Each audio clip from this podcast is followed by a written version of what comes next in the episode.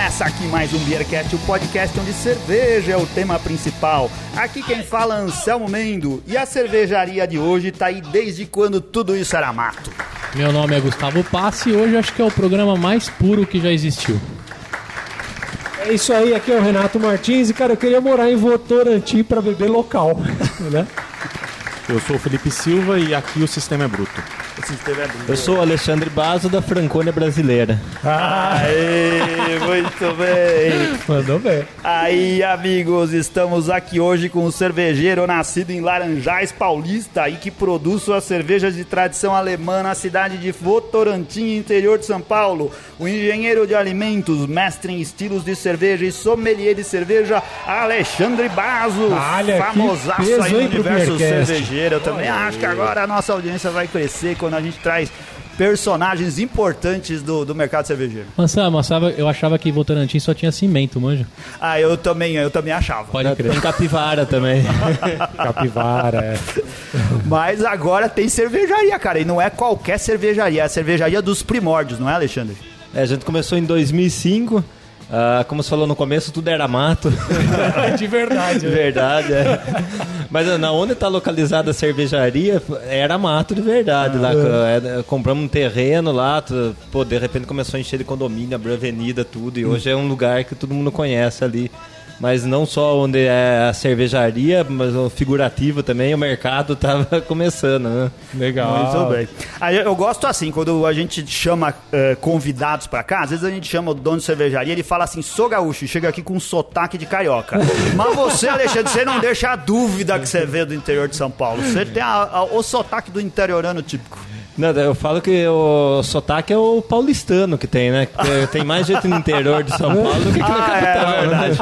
A gente aqui fala diferente, né? Porta. É, tem toda a razão. Ô, Alexandre, tem ãh, duas coisas aqui. A primeira é que a trilha sonora do nosso programa, quem escolhe é o, é o nosso convidado. Convidado. Mas assim, a gente queria fazer uma, uma, uma sugestão hoje, porque teve um grupo de, de ouvintes da gente que falou pra pedir isso. Para o programa de hoje, a gente podia escolher especialmente Pink Floyd. Você tá... No cara, Você tá de acordo? Pink Floyd. Mas é, da- daqui a pouco só falta começar a dar cerveja azeda, então, pro convidado. Ó, que eu vou dizer, quem falou isso foi o Felipe. Ah, pede pra colocar Pink Floyd. Já Ah, vou eu já ouvi falar que ia ter a Pink Floyd The Wall, o lançamento aí, o New England IPA da Bamberg. Eu não tô sabendo, não. Não, é tudo brincadeira com o Alexandre. Alexandre, você que manda a trilha, cara. Fala o que, que a gente vai Tá, ouvir. eu não vou escolher uma música de, de uma das bandas que eu faço cerveja, porque eu só poderia escolher uma música das cinco, de cinco bandas que Ia eu dar faço. briga depois, Ia- né? é, cara, Mas eu vou escolher uma música que é bem simples e acho que resume o que é o dia a dia. Blitzkrieg Bop, Ramones. Olha Aí, muito bom. Alguém palpitou, acho que foi o Felipe também, cara, que seria Boa. Ramones hoje que ia conduzir o nosso programa. O Isso- Ale- a outra coisa é a cerveja, né, Anselmo momento. Isso. O Alexandre trouxe cervejas pra gente. Trouxe. É, só que a cerveja não veio gelada, porque Esquentou não dá pra ficar pedindo pro convidado ali trazer cerveja, trazer cerveja gelada, porque a gente sabe que isso dá trabalho. E aí então a gente deixou gelando lá embaixo. A gente tá onde, Gustavo Passe? Nós estamos numa TV Cerveja. Na rua, No Rua rua Tumiaru. Tumiaru 66. Meia, meia, Certo, um lugar onde tem geladeira, que gela rápido. Então a gente vai fazer o programa quando a TV, quando a cerveja estiver gelada, a gente dá uma pausinha e começa a beber. O que, que você trouxe pra gente experimentar, Alexandre? Trouxe a Bamberg Rauchbier e a Sepultura Ale.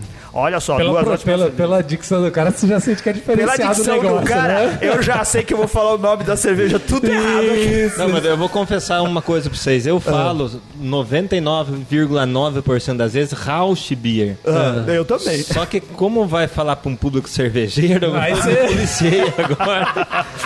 Ainda mais porque no- fala- na hora que eu mando o e-mail, tá lá escrito lá embaixo também, sommelier de cerveja. Vai falar, pô, cara, É, vamos confiscar o diploma que desse cara. Tem que botar o peso. Você fala alemão ou não? Não falo. Não? Falo o mais importante, zwei Bier, bitte. Porque uma cerveja não é suficiente, então zwei Bier, bitte. Duas cervejas. por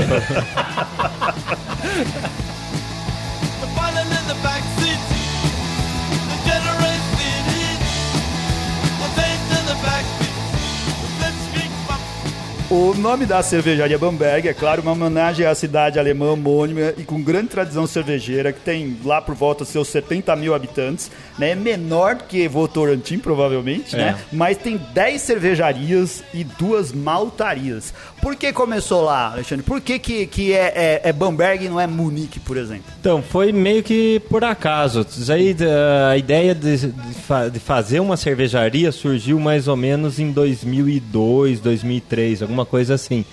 E a gente começou já pesquisando nome, pe- pesquisando equipamento, tudo meio que o que dava para pesquisar na fase de não trabalhar ainda, né? E daí eu fiz uma lista de algumas cidades alemãs, alguns nomes relacionados à Alemanha. Ah, por que um nome alemão? Era mais porque a maioria das cervejarias tinha um nome alemão. então não tinha muito assim, ah, eu vou fazer cerveja alemã, alguma coisa nesse sentido. E daí eu coloquei por ordem alfabética e um dos primeiros nomes era Bamberg. e daí eu vim estudando. Eu não vou lembrar agora, e na verdade eu nem tenho mais essa lista, é uma pena, né? Porque eh, eu vi o primeiro, o segundo, o terceiro nome lá, não tinha nada a ver com o negócio, né? Daí eu falei, pô, isso daqui é legal, é uma palavra fácil pra falar em português. O estrangeiro fala Bamberg. É. a mesma coisa do Rausch Beer, eu só vou falar Bamberg se a pessoa vier falando comigo dessa forma, porque todo mundo fala Bamberg, né? E daí, quando eu vi a história da cidade, ah, achamos por bem colocar esse nome. E eu nunca tinha ido lá, depois em 2005, acho que foi que eu fui a primeira vez pra lá conhecer a cidade, a cultura cervejeira de, da Franconia, que se fala, cidade de Bamberg tem 10 cervejarias, mas a Franconia, ali num raio de um quilô, eh, 100 quilômetros da cidade de Bamberg, você vai encontrar quase 300 cervejarias. E aí Alexandre, eh, eu já cheguei a ver alguma coisa de que depois, com o tempo, a cervejaria acabou criando algumas, algum relacionamento com, com a cidade, né? Sim, desde na primeira ida minha para a cidade de Bamberg, o pessoal da Varma me acolheu muito bem, a maltaria, né? E é, através deles, já na primeira visita minha, eu comecei a conhecer alguns é, Pessoal de lá. locais, é, nativos. Ah. e daí toda vez que eu volto para lá, você vai fazendo mais amigo, vai conhecendo e gerou uma curiosidade enorme para eles, uma cervejaria no Brasil com o nome da cidade. E depois, eu acho que em 2010, não sei, o prefeito da cidade recebeu eu na prefeitura para agradecer a, a divulgação da Olha cidade e tal. Hoje, é, não tem como a gente relatar isso é, com exatidão. Mas eles falam que cresceu muito o número de turistas brasileiros lá na cidade. Não sei se isso é bom ou ruim. Se for um turista que nem eu que vai beber bastante lá, pode ser que cause um pouco de transtorno. Você vai beber com moderação. Não pode né? dirigir Bastante, depois, é. tal, aquele Não, eu negócio. só ando de bicicleta lá. E daí eu fui descobrir também que a lei de, da. Você não pode dirigir de- depois de beber Nem de bicicleta. também lá. Daí hoje é só transporte público. Faz sentido, porque você pode causar transtorno estando embaixo de um caminhão, alguma É. coisa assim. Mas é sério, eu não sabia isso, não, não se pode beber e pedalar? Não, Pra você- sua própria segurança. Não, não, eu acho Se justo. pegar, carro. caça a carteira de motorista sua. Ai, que Na legal. Alemanha, isso, né? Bamberg fica no norte. Fica no, no É norte nor- do estado noroeste. da Baviera. Hum. Mas no- Ah. é considerado ainda sul da, da Alemanha. Ah, tá. Ô, deixa eu falar uma coisa, ele falou de bike, cara. Eu vi, eu vim hoje caracterizado aqui de bike, de Ah, hoje, ciclista. hoje né? você vem todo dia caracterizado assim. Eu queria pedir pra ele, cara, pra ele me mandar uma camiseta que eu vi que outro dia ele postou uma- um vídeo da- dele tocando batera lá. Hum. E ele tava com uma camiseta de ciclismo, cara. E a camiseta é, boa, viu? É? Pô, manda uma pro Beercast, cara. Mas gente- tem a propaganda da Bamberg? Tem, tem. Tem. A gente Ah. tem du- duas diferentes. Tem aquela amarela com que é um copo de cerveja e tem uma outra azul. com- Porra, Ah. bicho, pra eu fazer as provas de ciclismo aí, tudo aí, ó. Fazendo propaganda. Aí, não, é porque ele tá falando isso porque ele é um ciclista pra valer. Não parece, mas ele, ele É. Não, parece, participa né? de. Quem, quem é, não- parece. quem não parece que é ciclista sou eu. É que a gente fica com uma imagem antiga. O Renato não parecia, mas agora é verdade. Agora, Agora ele tá- parece. agora convence. Perdeu 60 quilos e agora virou. Boa. Virou. O Renato vai disputar as provas de ciclismo patrocinado, igual eu vou para festival de cerveja patrocinado também, né? pela cervejaria. Ó, mas olha, era uma boa chance de. Conversa aí com o Alexandre. fazer. lógico, Pô, pega umas vamos, camisas é. depois pra É. fazer as provas aí, bicho. Não, ele falou que já tem vários modelos, pô. Cara, Modelo 2018. Pelo menos umas quatro, cinco. E eu que sempre achei que Basso era um sobrenome alemão, então não tem nada a ver, né? Não, sobrenome italiano. E, mas eu, da- lógico, da- eu, tenho dupla nacionalidade brasileira e italiana, mas eu me considero 100% brasileiro. Mas hoje, se eu fosse escolher um lugar no mundo para morar, eu escolheria algum lugar da Francônia. Pra, Se eu pudesse escolher, assim, um lugar, porque eu- hoje não dá para escolher porque eu trabalho aqui. Não tenho intenção de vender cervejaria, nada, então eu vou ficar em Votorantim mesmo. A Franconia é uma grande região da Alemanha, né? Pega assim, ela pega, o sul da Bélgica também é. É, ela é uma Franconia, né? região não é relativamente pequena, falar ela deve ter aí uns a capital Nuremberg em volta dela e uns 100 km de raio é a Franconia. Mas ela é muito famosa pela gastronomia, pelo turismo, pela É que, ela, é que ela excede o tamanho do país, né? Porque como também a Boêmia, né? E assim, são regiões que, que de- denominam uma origem que é antes de se constituir o país naquela região, né? Que é o Exatamente. caso ali da Alemanha com a Bélgica, com a República Tcheca, com a Suíça. Politicamente, hoje a Franconia faz parte da Bavária, mas nenhum cidadão da Franconia se considera bávaro. Sim. Para eles, eles são da Franconia. I wanna be a boyfriend.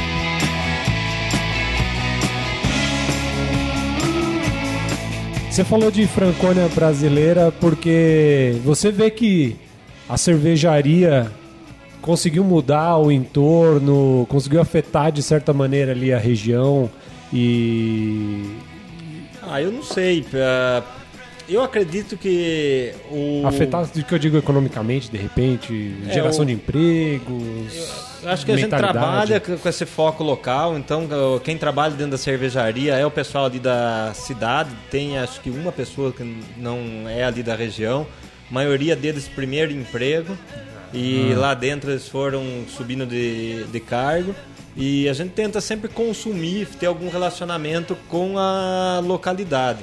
Ah, eu acho que seria muito assim pretensioso falar que a gente conseguiu mudar alguma coisa, alguma Mas nesse te- dá, dá uma né? influenciada, não tem, não tem É, como, né? que dê. Pelo menos que seja pro pessoal Positivo, beber né? e ficar feliz da vida. Na primeira planta da fábrica eram quantos funcionários? Começou eu e mais duas pessoas. Ainda estão lá ou não? Um deles está. Ó, legal. Eu também. Na verdade, só o Matheus Mota, que foi o primeiro cervejeiro prático nosso. Ele trabalhou seis meses lá. E daí ele recebeu uma proposta de emprego muito melhor do que a gente podia naquela época. E foi por isso que eu assumi para fazer cerveja. Porque eu atendia telefone naquela época, cuidado administrativo, fazia entrega, mas não, fazia tudo menos cerveja. Ah, entendi. E daí, quando deu uns três meses, ele falou que tinha essa proposta, então eu fiquei dois meses com ele aprendendo a mexer na abraçagem. Eu já, eu já estudava, ah, já vem da minha formação, eh, desde na faculdade eu me interessava por biotecnologia e pelo processo de cerveja, mas nunca tinha subido numa abraçagem. Eu nunca fiz cerveja em casa. Então a primeira vez que eu fiz cerveja foi foi equipamento de mil litros, já valendo para vender para o consumidor Que final. loucura. Quando você falou de começar a fazer cerveja, eu achei que você já, já fazia, alguma Não. coisa assim. Que loucura, bicho. Na- Naquela época era mais difícil você conseguir matéria-prima, não tinha muito cervejeira caseira, que nem É. hoje você vê aí, o cara vende tudo, você tinha que construir equipamento. Ah, tinha- hoje em dia, informação, matéria-prima, hoje tá tudo mais fácil, né? Então não, eu, eu estudava muito na época a teoria da cerveja, mas não sabia. E daí eu olhava para abraçagem, um monte de válvula ali, o que, que eu vou fazer? Então foi com a saída do Matheus que eu assumi e o Fábio Júnior, que não o, o cantor, mas o Fábio Júnior da, da Bamberg, que é o que já trabalhava lá e está até hoje. E o Fábio, que ele começou lavando barril, lavando no chão, hoje ele é um dos nossos cervejeiros que comanda. que legal, cara. Daí não aquela abraçagem manual, mas hoje é com as Aperta apertando o botão. Quantos funcionários são hoje? hoje a gente tá com 19, 20. va- Varia sempre nessa faixa, 19, 20. Legal. Legal. Bacana. Você cresceu ah, essa proporção em quantos anos? 18 de dezembro de 2005 foi nossa primeira batelada. E 12 anos, então, cresceu. A gente veio numa, numa taxa de crescimento de 20 a 30% ao ano até o ano passado. Caramba, No ano cara. passado a gente cresceu 10%. Mas é, uma- é um pouco acompanhado pelo mercado, assim, né? Que nesses últimos tempos tem crescido bastante. É, a assim, gente né? teve sorte de. Tinha aquela, algumas dificuldades que hoje também tem tanta dificuldade quanto tinha 12 anos atrás.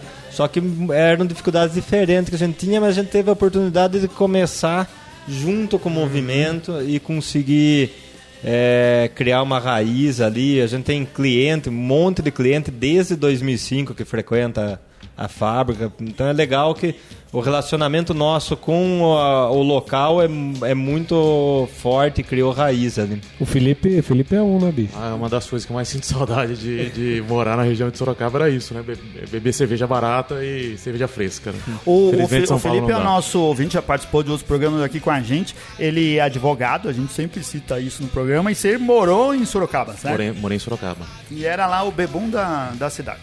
Não saia da Bamberg. É, que a cidade. É, Bamberg é Votorantim, né? Mas tava, Não, é. todo, todo mês estava lá. Todo, É. todo evento, toda Faz parte possibilidade da estava lá. região de Sim, alcance do Bebum, sim, certo? Sim, É Tá, que eu estava, estava. É. Estava sempre lá. I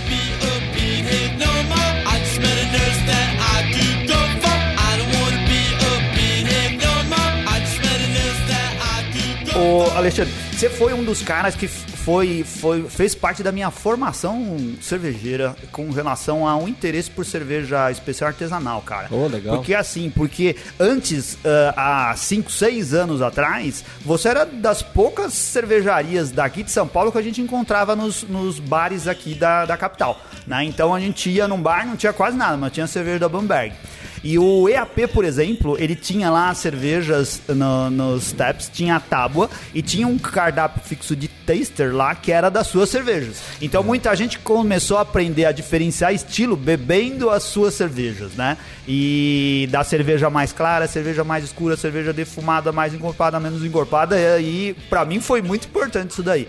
E fala, Gustavo. Eu ia falar que a primeira carta de cerveja do Tchê também foi Bamberg. É? É, o Tchê Café é do meu irmão lá.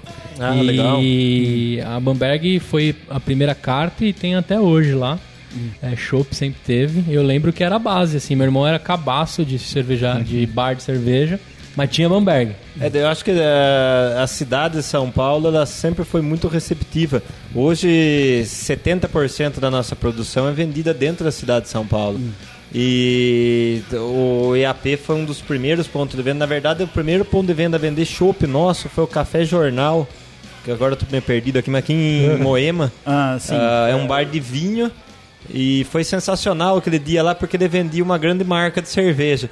E ele tinha medo de oferecer aquilo, um produto artesanal para os clientes dele. Ó como são as coisas aqui em São Caraca. Paulo, né? É um lugar chamado Café Jornal que vende vinho mais que o pessoal ia lá beber cerveja. Isso, É, vende é, vinho, mas já era, já vendia cerveja de uma grande marca. É a visão do, do, do empreendedor paulista. Mas era um, é um, faz muitos anos que eu não vou lá, mas é um restaurante muito bom era na época. E ele começou, ele fez um teste, num almoço ele engatou um barril nosso, junto com o chopp que ele já tinha lá. E todo mundo que pedisse um chopp ia receber dois, ia ter que provar, o garçom não falava e o que ele não gostou voltaria. Ih, aí deu, 100% das amostras voltou o outro chopp. É. E daí o garçom, fica, eles ficaram loucos, porque eles não acreditavam que estava acontecendo aquilo, né? E nós também não, né? Já tava esperando, né? Que fosse empate, já tava bom. E daí foi o primeiro ponto de venda nosso aqui na cidade de São Paulo. Daí depois que entrou o IAP, o IAP, a gente chegou a vender a oito bicos de chopp na casa. Caramba, cara. O Anselmo falou de estilo. Pelo nome da cervejaria, pelos estilos que você faz, dá, dá, dá, dá pra ver que você leva bastante a sério esse lance da, da escola alemã e tal. Você você tem uma, uma caída a mais, assim, por, pelo lance da escola de- alemã ou não? Deixa eu, deixa eu aproveitar para emendar algo que você disse que eu li na internet. É. A internet não mente. Dá até medo, dá até medo que as coisas que eu Ixi, né? disse na internet. Não, uma vez você falou assim, já faz algum tempo isso. Eu defendo a lei da pureza para quem faz cerveja da escola alemã. Acho que obrigatoriamente ela deve ser seguida neste caso. Ah, isso eu co- continuo pensando isso. É. Ah, eu acho que a lei de pureza ela não significa qualidade para cerveja. Ah, quando a gente fala de alguns países já com uma tradição muito grande de cerveja, ela é mais uma burocracia ali. Ah, hoje toda escola cervejeira alemã é pautada na lei de pureza. Se você não seguir a lei de pureza fazendo uma Munique Helles, ela não vai ser uma Munique Helles. Por isso que obrigatoriamente você tem que seguir a lei de pureza. Só que a gente resume muito a lei de pureza que a gente segue aqui no. Brasil. Muitas vezes você escuta é mais um marketing do que realmente. Não aqui no Brasil, nos Estados Unidos também, meio que em geral, né? Que ela é muito mais do que se fazer cerveja com quatro ingredientes. Ah, mas ah, agora eu acho que, pô, tudo nós já tomamos cerveja belga, que não segue a lei de pureza. Ah, sim, é. Eu acho que o exagero do que acontece com a, que a legislação brasileira permite o uso excessivo de produto químico para você acelerar o processo, fazer cerveja em sete dias, seja Hum. uma cerveja puro malte ou não, se é fabricada em sete dias, ela vai fazer mal para você. ó. Então Hum. não é a lei de pureza que vai salvar esse cara da- de uma cerveja que vai fazer mal para pessoa. Né? Entendi. E eh, você tinha perguntado sobre. O- a- esse lance de, de, de ter uma caidinha mais Ah, pelas, do- pela escola Ah, isso ele já diz no começo, porque ele escolheu o primeiro nome, é Bamberg. Ah, É, então. então, é, já, já disse Mas tudo. né? o, que mais me empolga na, ce- na escola cervejeira alemã é a engenharia. Eu sou engenheiro, então tudo na Alemanha, não só a cerveja, é muito Ah, é, exato. é verdade. E a cerveja não, não faz nada que não seja muito calculado, muito estudado, mu- muito exato ali no processo dele. E eu gosto disso, eu gosto de chão de fábrica, eu gosto de repetir várias vezes a mesma coisa para ir aprimorando. Ah, na época que eu fazia cerveja sozinho, tinha um monte de gente que falava para mim, pô, você vai, um dia você vai enjoar, meu. É segunda a sexta você está aqui nessa abraçagem, fazendo três vezes por dia a mesma coisa. Fala, não, pô, eu gosto, porque nunca é a mesma coisa. Eu É. vou, a segunda vez eu vou fazer de novo. Ah, é a mesma coisa, de, tocar Blitzkrieg Bop é a música que eu jamais toquei, que eu mais toquei na minha vida e é sempre gostoso repetir, porque você sempre pode fazer uma ou tem alguma coisa coisinha pra diferente, melhorar, né? alguma coisinha pra. Né? Quais são suas cervejas de linha hoje? O que, que você produz? Deixa eu ver se eu lembro. É a Pilsen, Pilsen Weizen, Helles, Calibre, Camila, é... Alt, Rausch. Rausch, Schwarz, Sepultura Eio, Coach? Viena, Coach não. A Electra, que é a Viena. A Mocobreja, que é do Mocotó, que é a Helles sem filtrar. É a He- Keller, Helles, Keller. Keller, Helles, não lembro. A, a Thunderstruck não é regular. Você Não, ela é sazonal, ela sai depois da coach, porque ela é uma double coach, então sai a primeira coach no carnaval, depois a Thunderstruck. Ah, eu- eu- qual ah, qual a- a- o significado disso? Sai depois por quê? Ah, na época eu usava um fermento específico só da coach, Ah. que eu comprava uma vez por ano ele. Então eu fazia a coach com esse fermento e já aproveitava o mesmo fermento e inoculava a Thunderstruck. Ah. Hoje não, hoje eu uso o mesmo fermento para coach, para alto, para Thunderstruck, para caos e para mosh pit e para sepultura aí. Ó, e quero eh, dizer que eu tomei nesse final de semana a Thunderstruck lá no Capitão Barley e tava excelente, viu? Chopp, Vale- né? é, Esse ano saiu só em chopp, é. Vale minhas 4,25 tampinhas, viu? Já pode colocar lá no, no post.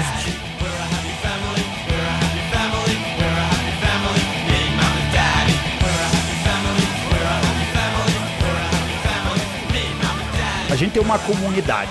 O Beercast, ele. Assim, hoje ele está sendo patrocinado e mantido pelos nossos ouvintes. Então, Pô, o que a gente chama de sistema de patronato. O Felipe que está aqui com a gente é um dos patronos, né? Então, o pessoal que gosta e quer ajudar o nosso projeto, eles ah, viram patronos e ajudam mensalmente a a, a manter os custos que a gente tem aqui. Então a gente tem várias coisas que a gente dá em, em retribuição. E uma delas é manter um bate-papo com a comunidade que ajuda a gente. Aí o pessoal que ouve, a gente cheguei lá no grupo falei assim: Ô, o Alexandre vai lá. Não adianta eu chamar todo mundo, porque não dá pra fazer um programa com 20 pessoas lá. Mas se vocês quiserem mandar pergunta, manda pergunta que a gente vai fazer pra ele lá. Os filhos da puta só faz pergunta capciosa, sabe? Mas eu vou fazer as perguntas que eles fizeram aqui. Quando que eu vou fazer a primeira IPA? Os caras os cara gostam de polêmica aqui, velho. O pessoal de polêmica. gosta de polêmica. Como você falou, a gente tava falando de equipamento e dessas coisas. Vou começar aqui por uma pergunta do Daniel Córdova, que perguntou assim. Pergunta pra ele quanto custou o equipamento deles da Caspa Shoes. É assim que fala? Ah, é, Caspa Shoes foi em 2012, 12. acho que a gente comprou ele. Eh, Entre a compra e chegar aqui deu um milhão e meio. Ah, um milhão e meio de reais? de reais, ainda Ah. bem. Aí você foi lá, participou de uma feira, comprou o seu equipamento, eles vieram e montaram Então, aqui no na, Brasil. na primeira ida minha para a cidade de Bamberg, eu visitei a fábrica da Caspachus. Mas você foi num evento na- em Nuremberg, não foi? Eles colocaram em exposição a, que a Ah. abraçagem estava pronta, atrasou a, chegada dela aqui no Brasil, para que ela ficou exposta na Braube Viale, que é a maior feira de cerveja do mundo, né? Sim.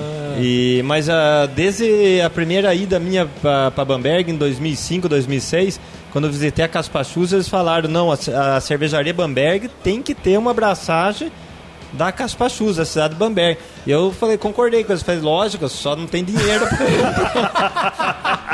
Só vamos ver como que vamos costurar isso daí. É, e desde então a gente começou todo ano. que, eh, Eu visitava eles e conversava sobre equipamento. e A gente foi conversando, conversando, conversando até chegar. Até que uma hora. Esse Saiu. equipamento de um milhão e meio é pra produzir quanto?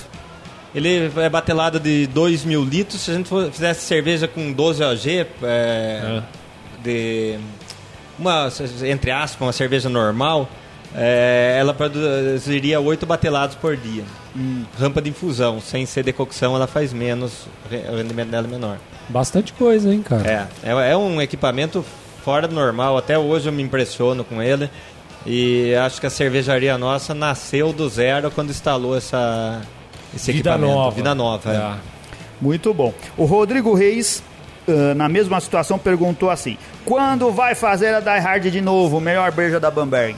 Pô, essa cerveja foi legal. Essa cerveja tem uma história legal. É. Tem o. Eu nem sei se você pode contar essa história. Pode, aqui pode tudo, Ah, cara. Aqui pode. pode tudo. Que o, o Diego Baião, que é o dono do pub escondido, Boteco Colarinho, lá do Rio, um dos clientes dele era um cara da, da Nata, amigo do Obama, lá da- nos Estados Unidos, né? É. E o cara ficava fazendo essa ponte aérea Estados Unidos e Rio de Janeiro, né?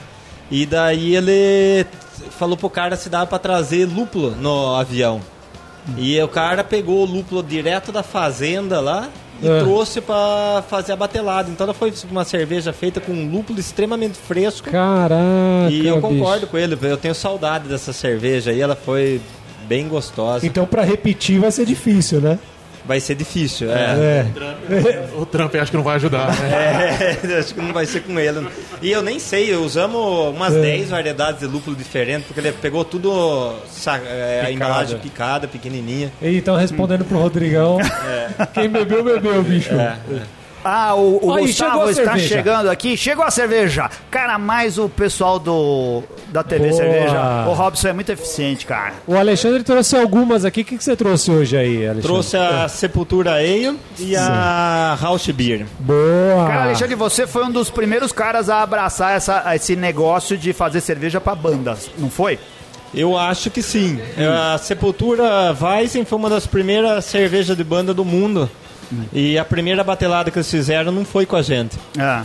Foi com uma cervejaria daqui de São Paulo, que eu não lembro o nome, e ela fechou, se eu não me engano. Foi então que daí eles passaram a fazer com a gente já na segunda batelada. Ah, legal. E ela surgiu junto à Sepultura Weizen e a Camila Camila nasceram meio que no mesmo tempo, mas em paralelo. O Alexandre, e a gente percebe, assim, te acompanhando, que pelo menos com algumas dessas bandas que tem a cerveja, né? O Raimundos Helles, a Sepultura tem, tem a Weizen, tem a Sepultura Ale, é, que você acabou tendo uma ligação com eles, né? Quando eles estão fazendo show na região aqui de São Paulo, às vezes você até dá uma palhinha na, na bateria. Como que aconteceu essa, essa ligação com as bandas? É, Eu tenho sorte né, assim, eu acho que o projeto nosso da cerveja de banda deu certo e vem dando certo, porque todas as bandas participaram 100% do, do projeto da cerveja. Seja na escolha do estilo, na elaboração da receita, do rótulo, e até ajuda no, palpitando na, na distribuição. E com isso eu acabei tendo contato maior com, lógico, às vezes não são todos da banda que estão ligados à cerveja, mas sempre tem uma ala cervejeira dentro das bandas. E daí você acaba ficando mais próximo e você vai acompanhando o trabalho deles e vê esse trabalho de bastidor que é tão difícil como fazer cerveja, como ser advogado, como qualquer coisa, e você vai se, se, se envolvendo cada vez mais, né? Ser advogado não, também não precisa dar. É, ser advogado só ganha dinheiro, né? Vamos brindar a cerveja da Vamos. Sepultura que já Saúde. fez parte do Beercast.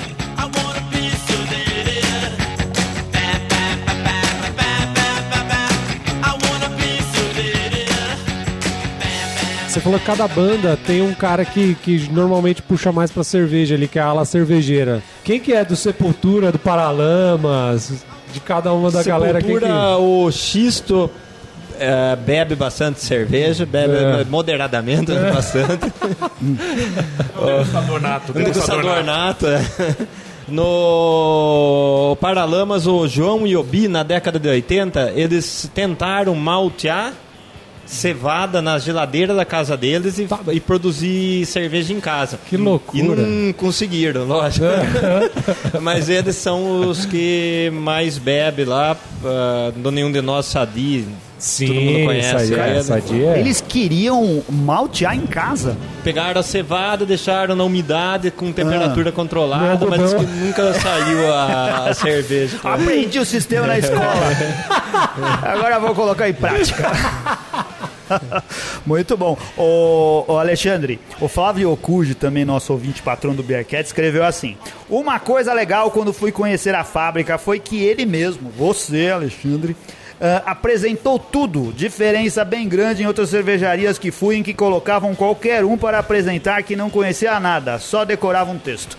Então ele está elogiando, não é a primeira vez que ele elogia a, a- o- a visita à fábrica O e a recepção que você faz lá no tour. Pô, obrigado, Curi.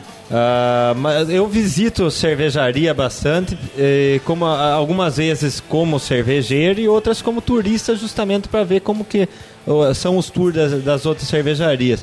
E, pô, eu concordo com ele, é muito desconfortável quando tá alguém lá que decorou um texto. Quando a gente foi fazer o tour, eu combinei com o pessoal lá, não, o tour quem vai fazer sou eu, quando não tiver na fábrica não tem tour e a gente vê o que, que vai dar isso aí. Então, desde o primeiro tour sou eu que faço lá na fábrica para tentar tirar qualquer dúvida que às vezes o cara pergunta alguma coisa simples da água e se é alguém que decorou um textinho Já lá, vai dar uma voltona tremenda e não vai responder. né? Quebrou o cara no meio, né? Como é que funciona os tours lá? Se a gente quiser levar os patronos e o Beercast lá, como tem que ser? Tem todo sábado, às nove e meia da manhã, todo sábado que eu tiver na fábrica, às Tá nove e bom. meia da manhã. O dia que você não acordar, É, der dor de barriga, demorou. dia que ele Não, deixa só o WhatsApp pra gente não viajar quantos quilômetros que é. Não, mas o, o tour tem que ser agendado com antecedência, porque normalmente, é, como tem uma procura grande é, e só cabe 25 pessoas, 20 pessoas, então é interessante que agende antes pelo e-mail tour.cervejariabamberg.com.br. Anselmo, vamos fazer um do Beercast? Eu cuido disso daí, eu agito. Aí, Aí boa. a gente. Ah, não, Boa. agito, ó, faz tempo Vou que eu quero pegar fazer um um tour. busão, Aí a gente fecha van, uma né? van, Depende de quanti- quantidade. vai lá. Vocês pat- avisam, eu já produzo mais cerveja antes. Cara, Aí. é. Vou, vou fazer isso. A gente Vai. marca uma data, fala com os patronos e, e convida os ouvintes. Aí a gente vai 25 pessoas lá. A gente vai fazer dois, um do Beercast e outro de colecionadores de figurinha. Não, colecionador de figurinha não quer saber de porra nenhuma, bicho. É, eu também acho. Não bebe cerveja. Mas, ó, é um compromisso que o Gustavo assumiu aqui no programa. E a gente vai cortar esse pedaço da gravação e vai repetir em todo o programa até ele fazer. Isso, aí fudeu. Aí vamos, fudeu. vamos ocupar dois minutos de todos os episódios até o final. Também vai ficar repetindo porque você tem mal de Alzheimer. É porque eu vou esquecer e eu vou ter que falar de novo. idade é uma merda. O Luquita perguntou. ah, o que o Como se Alexandre pronuncia? É, como se pronuncia a lei da pureza em alemão.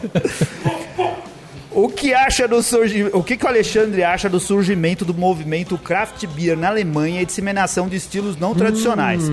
Alexandre, eu tive ah, É há uns, interessante isso aí, uns hein? meses atrás em, em Berlim e eu achei assim, eu achava que ia, ah, em Berlim ia encontrar muita cervejaria ainda com estilo tradicional do que eu imaginava ser o estilo tradicional alemão. E tem muita cervejaria vendendo craft beer e todas elas têm um jeitão de pub ou de cervejaria americana, eles são modernos, são descolados e tem tudo quanto é estilo, não vende só o tradicional estilo alemão. O que, que você acha disso? É, Eu acho que como qualquer coisa tem pontos positivo e negativo. Eu acho que positivo, a Alemanha precisa se modernizar na questão de cerveja. E eu falo modernizar, não é parar de fazer Helles e Weizen. Eu acho que você consegue modernizar a atitude da sua cervejaria, a comunicação e a, cerve a sua cerveja sem perder a tradição. É isso que eu ia te perguntar, né? Sem, sem ir de, de encontro com o que você falou antes, né? De... Não, eu acho que é possível se fazer. Por que ninguém faz uma Helles que- com dry hop de mandarina bavária. Ninguém também, não sei se ninguém faz, tô chutando assim alguma coisa. né? Mas é alguma coisa nesse sentido. Você pode Tem ter. novidade aí, né? Você- Primeira mão, opa, olha aí, bicho. você pode ter sua Helles tradicional, até porque o consumidor alemão ele é, ah, ele é muito tradicionalista. Né? É. Ah, mas eu, eu vejo, eu vejo como negativo, eh, principalmente é, um, esse risco que tem de americanizar uma cultura cervejeira como a Alemanha. Hoje, se for na Inglaterra, ah, principalmente em Londres, você- raramente você vai encontrar, ou dificilmente você vai encontrar o tradicional estilo inglês. A nova geração inglesa está produzindo cerveja americana. Mas será que não é, que nem você falou, o, o, o povo também não pode levar um pouco a isso? Que nem você falou, o povo alemão tende a ser mais conservador e tal. Principalmente na Baviera. Por É. isso que Berlim, ah, a a, nova geração de Berlim. É, é sensacional. Ah, eles resgataram a tradição da Berlina Weiss, que Sim, estava sim, sim. em Berlim. Você encontra em todo lugar, tem, né? Então, pô, isso é muito legal. Ah, Quando eu fui pra Berlim, não sei quantos anos atrás, eu fui pra tomar Berlina Weiss. Você não encontrava, encontrava só a Kindle, Putz, que era uma aí grande é- cervejaria e tal. Hoje não, hoje tem um monte de Os cervejaria tem, fazendo. tem, tem uma torneira lá, vem. Resgataram. O, acho que a lição que eu tomo da uma das lições que é, tem muita gente que pergunta quando eu vou para Alemanha, pô, você viu algum estilo de novo, degustou, se alguma receita? Eu não estou muito preocupado com a cerveja na Alemanha, mas eu, eu tento aprender com a cultura cervejeira alemã. E um amigo meu que ele tem uma cervejaria lá de 300 e da vai pedrada anos, eu tava conversando com ele sobre essa nova geração de cerveja que hoje está muito forte na Alemanha, né? E ele falou: você imagina, ah, eu sou uma geração da minha família que estou tomando conta da cervejaria. Se eu mudar um lúpulo da receita e por algum motivo a cervejaria começar a vender menos, Nossa, eu vou ser o cara que destruiu cara. a tradição da minha Imagina, cervejaria. É. Pô, eu comecei minha cervejaria, se eu acabar com ela, não, te- não devo nada pra ninguém. Meu, é um peso razoável mesmo, né? É, cara? ele- eles carregam essa. Isso é na, muito na Baviera, né? Mas eu acho que eh, tem muito mais ponto positivo do que negativo nessa nova geração alemã. No, no mundo inteiro, né? Eu acho que não só na, na Alemanha, no mundo inteiro.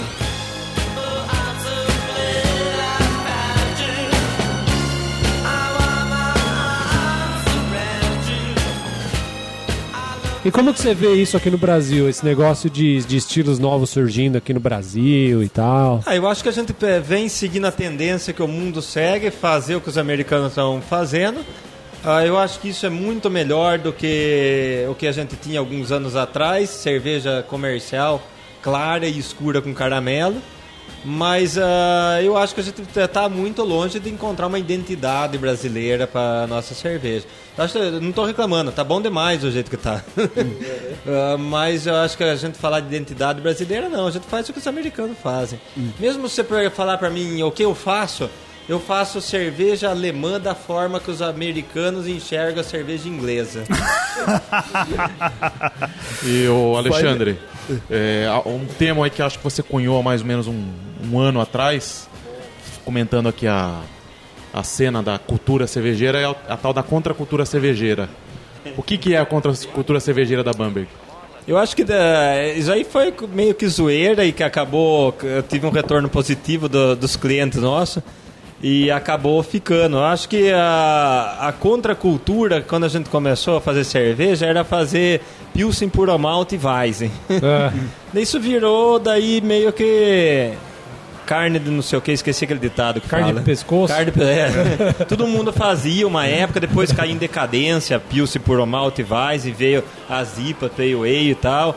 E hoje a gente faz cerveja acessível pro grande público, ah, faz cerveja com teor alcoólico mais alto, faz cerveja hum, defumada, faz uma gama de estilos muito grande que atinge um público diferente e o principal, com um preço acessível.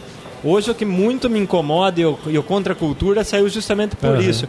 E não dá para você sentar num bar e pagar 40 reais uma caldeireta. Eu não vou É, beber. É demais. Se né? for o meu chopp, ou se for de algum colega cervejeiro, desculpe, mas eu não vou beber. É, a gente sabe que não custa isso. Não tem desculpa de imposto, nada. Nada justifica isso. Aham. Então a gente, a gente é uma das cervejarias, a gente sempre pagou mais imposto do que a maioria das cervejarias no Brasil, porque a gente pagava, entrou naquela pauta maior quando era o imposto antigo, pagava 70% de imposto. Hoje a né? gente não entrou no Simples, continua pagando 70% de, de imposto e a gente vende o litro do chopp lá na fábrica a 11 reais. Nossa Ah, vende senhora. um para bar e restaurante, eu não, não sei quanto que deve estar, mas deve estar nessa faixa, 10 reais mais ou menos o litro da cerveja. Isso é, isso é que é revolução, né, Então, pra, bicho? pra Você mim, da- eu barata. quero vender cerveja pro cara que tá tomando. Pode falar? Pode, pode. É, Brahma aqui na esquina. Uhum. Porque esse cara, na cabeça dele, muitas vezes ele acha que a cerveja é a melhor do mundo. Porque ele não teve oportunidade de experimentar outra coisa. Só que na hora que você oferece outra coisa pra ele, falando, ó, o meu é muito melhor do que esse, mas você vai ter que pagar 40 reais esse copo. Aí não é Eu falo, difícil, Pô, né? amigo, É. não dá. É, não dá. 40 não dá. reais é dois fardinhos de Skol, né, velho? É isso, louco, mas a conta é essa mesmo que ele vai fazer. É. Então você tem que oferecer alguma coisa que pelo menos ele perca o medo da- de tomar. Eu acho que a- um estilo como Pilsen, Weizen, a função da Pilsen e da Weizen é essa, trazer esse cara para tomar cerveja artesanal. É. Automaticamente ele vai chegar para tomar uma Imperial Stout um dia na vida dele. E a gente precisa, ó, é, é de é, cervejeiros como você que se preocupam em manter a tradição, porque a gente tá muito no início aqui, cara. A gente precisa acostumar e aprender a beber o que foi tradicional no mundo durante toda a história da cerveja, né? Hoje a gente tem coisas que não existiam há 20 anos atrás e ainda bem que aqui no Brasil tem gente que se preocupa em fazer isso, porque a gente precisa ser educado bem feito. e fazer bem feito. A- ah, não é pra puxar seu saco não, mas a gente vive falando aqui no programa que as melhores cervejas de estilo alemão pra beber no Brasil são as que são feitas na Obrigado. Na É. Bamberg, porque você se preocupou em fazer isso, né? E essa, por exemplo, essas ah, a gente tá tomando a House Beer agora, tem pouco. Você quer tomar a House Beer? Você não vai encontrar, porque as cervejarias É. poucas fazem. Premiadíssima também. Eu queria, você falou que você tem amizade com É. o dono do bar escondido lá no Rio de Janeiro. É. Faz uma crítica pra ele que ele, tá, ele só vende IPA lá, cara. Tem, sei lá, 12 ou 15 torneiras, 8 ou 10 é IPA. Eu já falei pro Diego, que ele É. vendia dois bicos de chopp nosso lá. Ah. Depois o frete começou a ficar muito caro pro Rio, tá, aumentou 500% mais ou menos o frete pra lá. Por causa da situação que gente vive de falta de segurança e tal. E agora ele faz tempinho que não vende. Diego, põe chopp é, Ô, Votorantim aí, ó. Muito Não, bom. essa house beer que nós estamos tomando, o malte é defumado lá na própria cervejaria, que gente, desde 2015 a gente testou a primeira lote de malte defumado lá e era uma coisa que eu sempre quis fazer. E a gente vem defumando. É, na- no caso dessa cerveja, eu acho que dá, ela vai 75% de malte defumado nosso e 25% da Varma. Que é o malte defumado que a gente usou a vida inteira, que é excelente também. Aham. Mas a gente tem algumas sazonais nossas defumadas, que é 100% de malte defumado nosso.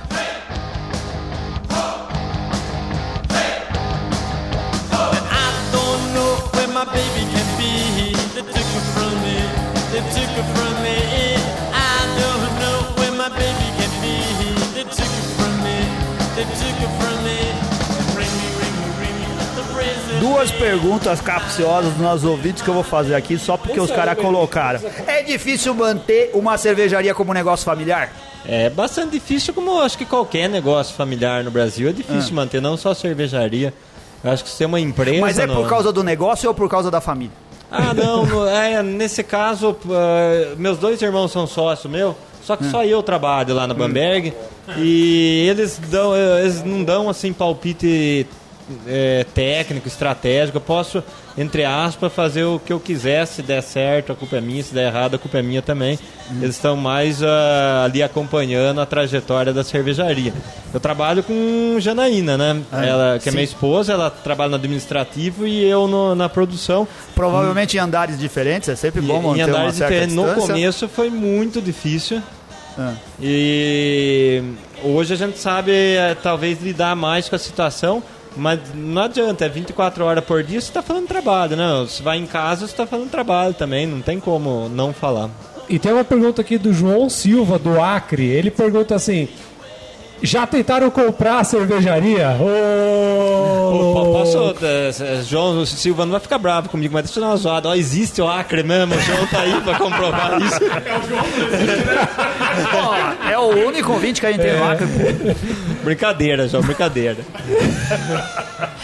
É, eu acho que da- te- teve algumas tentativas, mas a gente não tá à venda. Foi da, da gigante?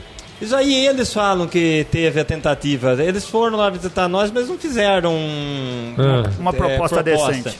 Eu queria que tivesse feito só pra poder falar não pra eles. Vai ver que eles não fizeram por isso. Não vou te dar esse gostinho.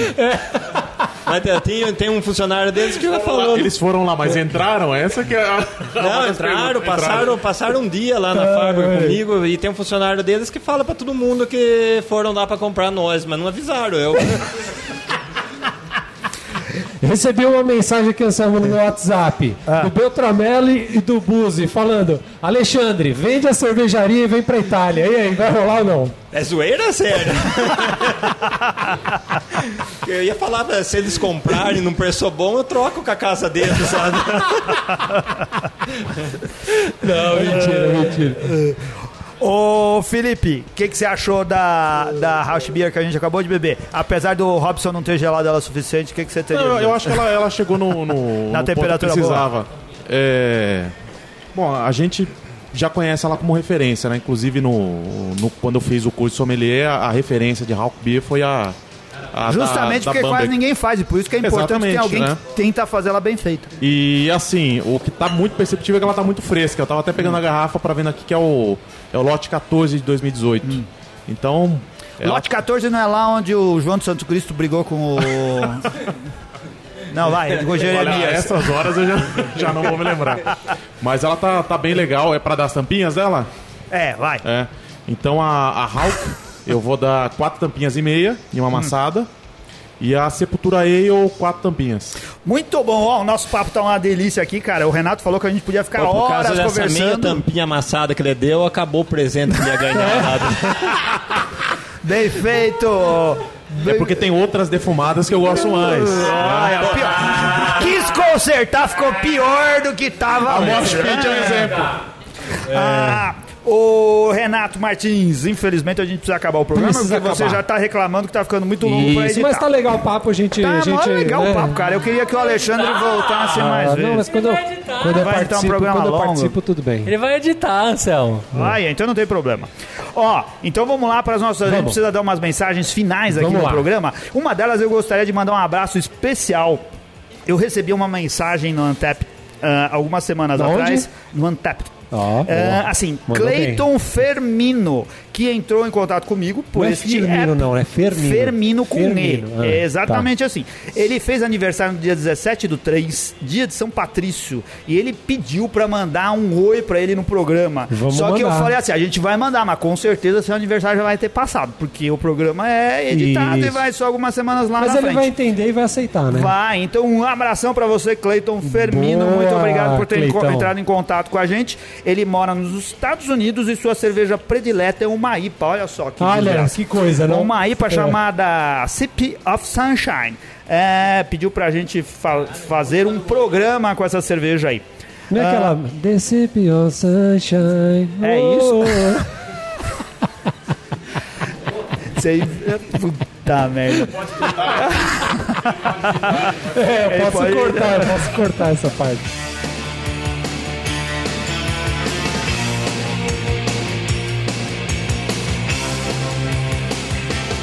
Olha só, a gente precisa dar um, fazer um agradecimento especial à lista, aos nossos patronos. Tem uma lista de patronos, cada vez aumenta mais os patronos do Beercast, cara. Então a gente quer mandar um Pra abração. quem, Primeiro para os patronos mais recentes, aqueles que essa última semana viraram patronos do Beercast. Certo. Do Beercast. O Maicon Luiz de Souza de São Paulo, nosso amigo Maicon, Maicon, lá gente da boníssima. Zona Leste, cervejeiro caseiro. Abração, Maicon. Globo Guará. Gustavo Picelli de Sumaré, São Paulo. Boa. Gabriel Quinteto de São Paulo. Será que ele Esse um daí grupo tem mais musical? quatro pessoas pra ajudar ele É, né, cara, é nesse sempre bom ter aí. amigos. A gente quer mandar um abraço especial para os nossos patronos que aderiram a planos especiais, cara. Eles participam muito ativamente com a gente. Então, um abração pro Rogério Bittencourt de Miranda do Rio de Janeiro, ao Rodrigo Reis de São Paulo, ao Ru- Luiz Henrique Camargo de Batatais, ao Marcelino Marques de Rondonópolis, ao Carlos Bronson de São Paulo, o Ricardo Teixeira Bacalhau de Barueri, abriu um bar lá em Barueri, Boa. vai lá conhecer pessoal, Boa, Flávio boa. Cude de São Paulo, Fabrício Guzon, nosso amigo de São Roque. Outro abraço especial pro Felipe Silva, o Marcelo Moretti Marcelão. O Marcel, o Saulo Marcel dos Santos, Daniel Ferreira Córdova, André Paiva, Michel Melo, Eduardo Ferreira, Leonardo Santos, William Costa e Anderson Onir Schmidt. Sem vocês seria impossível fazer o É. Beercast funcionar a contento. É isso aí. E não- Seja patrono do Beercast, tenha descontos aqui no TV Cerveja, no Beer Flakes, na Cervejaria Cratera, na Barcearia e no Tchê Café. 10% de desconto lá no Tchê Café. Isso. Sem medo. Mas vai nos outros bares, porque os outros dão desconto maior que 10%. Entra, entra, no, entra no site do Beercast, tem o bannerzinho do lado direito lá, Do lado clica lá, direito. né? Faz e olha todo o só, esquema. Faz todo o esquema para ser patrono. E olha só, cada vez tem mais gente sendo patrono da gente. da- mais gente oferecendo vantagens para nossos patronos. Agora o restaurante Pastra Nostra, que participou aqui do. O Claudio participou com a gente aqui do Isso, Beercast para gravou falar aí, de né? colecionismo cervejeiro. Ele tá dando, além dos 10% de desconto pro patrono a qualquer Um hora que copo daqueles loucos lá. não, não. O copo mais caro da Já coleção. pensou, não, né? Esperando. Não, ele oferece um almoço por semana Ah, pros patronos, legal, cara. aí é legal, Se você virar legal, legal. Pô. você foi lá hoje, Felipe? Fui lá hoje. E almoçou? Muito bom, rolou. Gostou? Sem burocracia. Muito, muito bom, muito bom. Não é porque era cupom te botou na mesa perto do banheiro. Não, não, eu. O, o risoto de alho poró é maravilhoso. Cara, Você como assim? É um por semana, vão ser quatro por mês. Se você virar patrono, mais cedo ou mais tarde você vai acabar indo lá Porque a gente não vai repetir. almoço. Não vai repetir, Tá. vai dando uma vez pra cada um. Seja Não, patrono do desde que eu virei muito patrono, obrigado. eu, eu, eu já recebi em Mais do que mais do que eu você- paguei. Então- Só de desconto aqui no TV Cerveja. Então é bom saber que eu vou colocar um tique aqui do lado do seu nome. Isso. É bom saber. É, vamos aumentar a cota É dele. bom né? saber porque alguém fez o business errado. Vamos saber que de agora em diante Essa você não conta vai não ganhar mais fechando, nada. velho.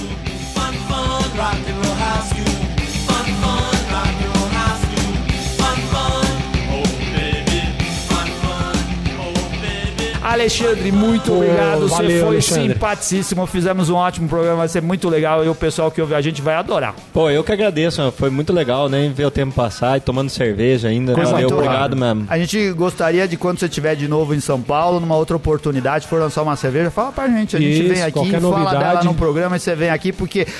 Nossa, eu tenho a impressão. Você é muito bom de papo, cara. A gente ficaria aqui, teria muito caos pra contar. Você deve ter um montão de história cervejeira pra contar aí.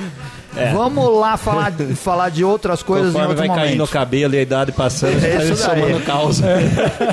Ó, Valeu, o Alexandre obrigadão. trouxe um monte de cerveja pra cá, sobrou uma House Beer que a gente vai sortear, Vai sortear. também pros patronos do Beercast. Isso. E o Felipe não pode entrar no. O Felipe conta, já né? perdeu essa, Já essa daí. era, já era. Muito obrigado ao. TV Cerveja, Valeu. a todo mundo que ficou ouvindo a gente até agora. Um grande abraço, até a próxima Valeu! semana.